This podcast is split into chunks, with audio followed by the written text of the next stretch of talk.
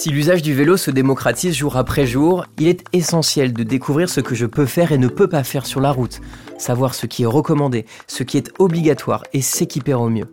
En clair, bien connaître les règles du jeu pour gagner en sécurité. Vous écoutez Tous en selle, le podcast qui va vous donner envie de pédaler.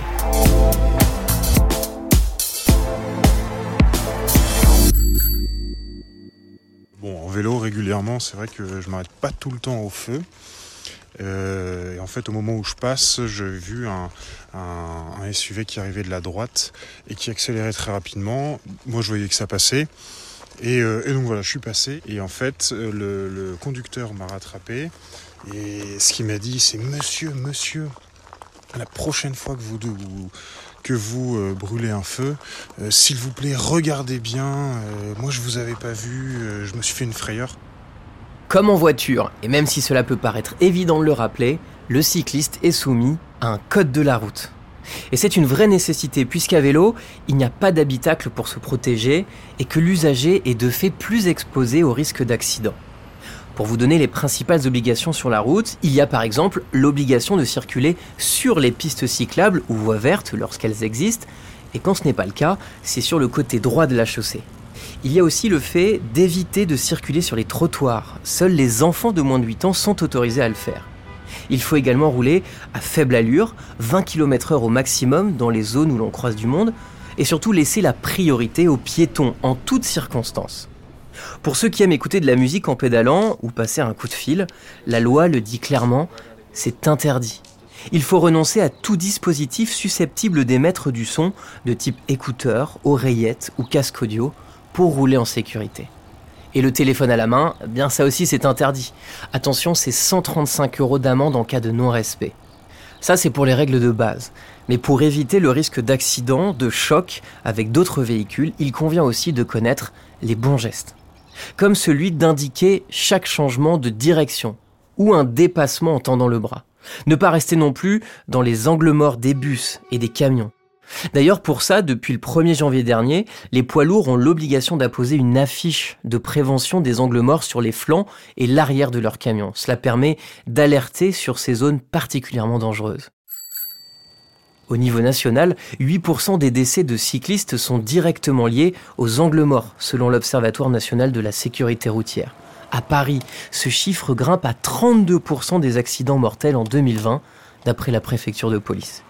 D'ailleurs, tant qu'on évoque les dangers liés au poids lourd, il y a aussi l'appel d'air lors du dépassement. Une vigilance s'impose là aussi, car ça a tendance à déséquilibrer fortement. Un des conseils essentiels quand on roule à vélo, c'est de se faire voir des autres usagers de la route. Ça passe évidemment par un bon équipement, des vêtements de couleur vive ou claire, accessoires ou gilets rétro-réfléchissants, lumière clignotante, mais aussi par les bons gestes. Par exemple, aux intersections, il est vraiment important de se placer devant les véhicules pour être vu par le conducteur. Dans les virages, il faut se serrer au maximum à droite pour éviter les chocs par l'arrière. Et puis ceux qui font déjà du vélo quotidiennement en milieu urbain ont déjà dû expérimenter cette situation dangereuse, l'ouverture surprise d'une porte de voiture. C'est un vrai point de vigilance à vélo quand on roule en ville. Et pour les automobilistes, il faut savoir qu'en ouvrant sa portière avec la main opposée, cela permet de pivoter le haut du corps vers l'arrière pour s'assurer que la voie est libre. C'est l'ouverture à la hollandaise. Le revêtement de la chaussée peut aussi comporter des pièges, comme les ornières, les nids de poules ou bien les gravillons. En cas d'intempérie, il faut bien évidemment augmenter les distances de sécurité, voire s'arrêter et se mettre à l'abri en attendant que le temps se calme. D'après l'ADEME, 75% des accidents de cyclistes impliquent une voiture. Mais les chutes à vélo peuvent aussi survenir en voulant tenter d'éviter un piéton, ou bien en glissant sur une route mouillée, mais aussi en étant déséquilibré au guidon de son vélo. Comme en voiture, sachez que vélo ne se conjugue pas avec une consommation excessive d'alcool. Circuler avec plus de 0,5 g d'alcool par litre de sang est interdit. C'est même passible d'une forte amende, voire même d'une suspension du permis de conduire. Pour résumer, même lorsqu'on s'adonne aux joies de la bicyclette, il faut garder à l'esprit que l'environnement peut comporter des risques. Si l'on est de plus en plus nombreux à choisir le vélo, il faut être encore plus nombreux à choisir la sécurité.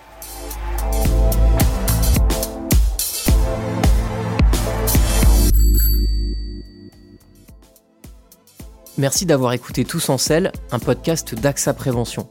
Pour plus de conseils, retrouvez-nous sur le site axaprévention.fr.